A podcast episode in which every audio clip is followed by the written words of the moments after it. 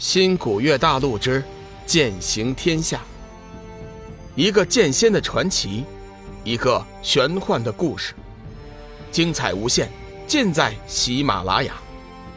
主播刘冲讲故事，欢迎您的订阅。第二百零八集，血色婴孩。伊莎大巫师在先前并没有告诉梦露第二条路。即便梦露退化失败了，他也不会让她变成海妖的，因为海妖是人鱼一族的灾难，这也是伊莎大巫师每天都在海神大殿守护的原因。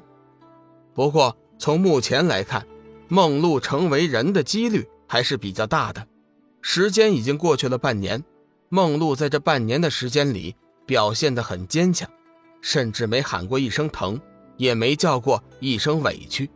过了今天子时，梦露就只需再坚持半年的时间，而且这余下的半年时间，梦露还可以和伊莎大巫师说话交谈，痛苦也会比之前减轻一些。只是在最后一天的时候，可能会麻烦一点。眼看时间过了子时了，伊莎大巫师急忙和梦露说话：“孩子。”你还能忍受得住吗？痛苦的话就告诉我。梦露的眸子中饱含泪水，讷讷自语：“半年，终于熬过了半年。”停了一下，梦露以坚强的语气对伊莎大巫师说道：“大巫师，你知道吗？其实我一点都不觉得痛苦，我心中有爱。每过一天，我都会这样想。过了今天。”我离他又近了一步，还有半年的时间，我一定要坚持到底的。伊莎大巫师看着梦露眸子中的坚毅，心中倍感欣慰。他知道梦露会成功的，心中有爱的美人鱼，没有什么事情能够难得住他的。伊莎大巫师身为人鱼一族的长者，对人鱼一族的秉性十分了解，心中有爱，爱会激发人鱼的潜能。梦露对龙宇的爱是一见钟情的，但是也是刻骨铭心的。人鱼从来都是这样的。伊莎大巫师也曾经年轻过，可惜他却没有碰到能让他自己一见钟情的男子。梦露是幸福的，也是幸运的，她碰到了自己所爱的男子。可是后面的路还很长很长，即便梦露成功的退化鱼尾，成为人类。他的爱情之路也才刚刚开始，他必须在三年之内得到心爱之人的真爱，否则他仍旧逃脱不了化作大海泡沫的厄运。再退一步说，即便是他得到了男子的真爱，他的寿命也不过只有十年的时间，十年之后他仍旧会成为大海的泡沫。这就是人鱼一族的诅咒。来自上古人鱼守护神的诅咒，没有人鱼能够逃脱这个厄运。至于人鱼守护神为什么会诅咒自己的后代子孙，无人知道。这些诅咒梦露很清楚，但是他依然不想回头。人鱼的爱是一见钟情的，也是刻骨铭心的。一旦爱了，就无法回头。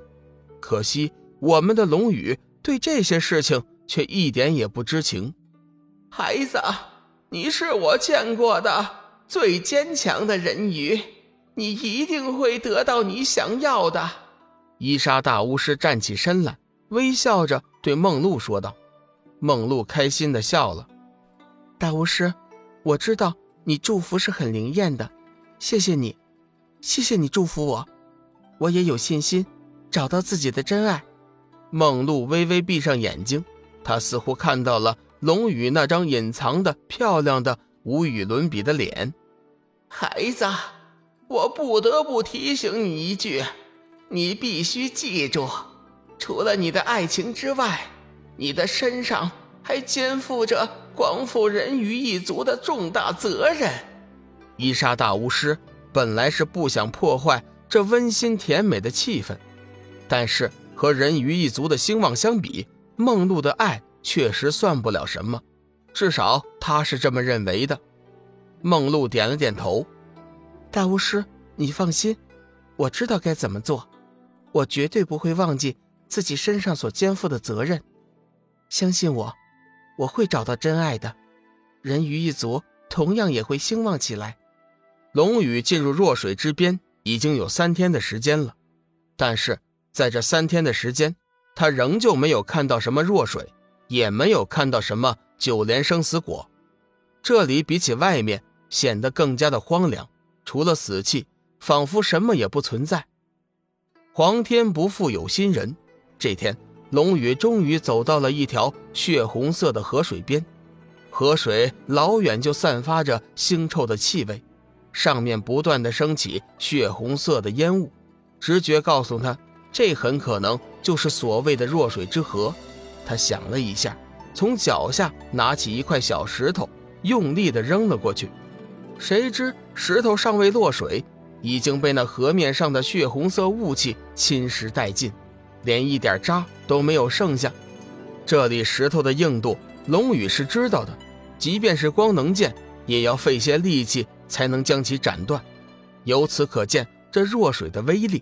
就在这时，弱水河边突然惊起一道波浪，原本平静的河面顿时变得动荡不安，一股强大的死气从河面升起。